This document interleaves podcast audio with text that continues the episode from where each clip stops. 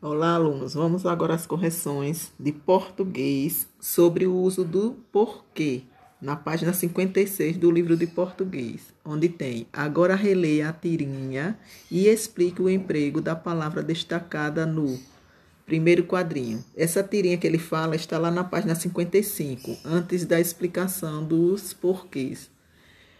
No primeiro quadrinho, então, foi usado porquê junto com acento. Aí a explicação é usa, usado no sentido de motivo, razão. Segundo quadrinho. No segundo quadrinho foi usado porquê separado e com acento. Usado no fim de frase interrogativa. No terceiro quadrinho, porquê separado e sem acento. Ele é usado no início da frase interrogativa no quarto quadrinho, porque junto sem acento, usado na resposta. Questão número 2. Complete as frases abaixo com porque separado sem acento, porque junto sem acento e porque separado com acento. Letra A. Porque separado e sem acento, vocês chegaram atrasados. Letra B.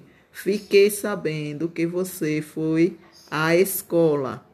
Por quê? Separado e com acento. Letra C. A poluição do ar agrava-se mais porque não chove. Porque junto e sem acento. Letra D. Lara desligou a televisão. Por quê? Separado e com acento. Letra E. Posso saber por quê? Separado sem acento. Você ainda não foi tomar banho. Letra F. Soube que você não almoçou direto. Posso saber por quê?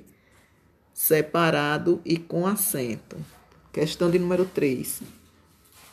As frases abaixo são da crônica O Diamante. Complete-as com porque junto sem acento, porque separado sem acento ou porque separado com acento. Maria disse o pai: Você sabe por que separado sem acento um diamante vale tanto dinheiro? Porque é bonito, junto sem acento. Porque é raro, junto e sem acento. Um pedaço de vidro também é bonito, mas o vidro se encontra em toda parte. Um diamante é difícil de encontrar. Quanto mais rara é uma coisa, mais ela vale. Você sabe por que, separado e sem acento, o ouro vale tanto? Por quê? Separado e com acento porque tem pouquíssimo ouro no mundo.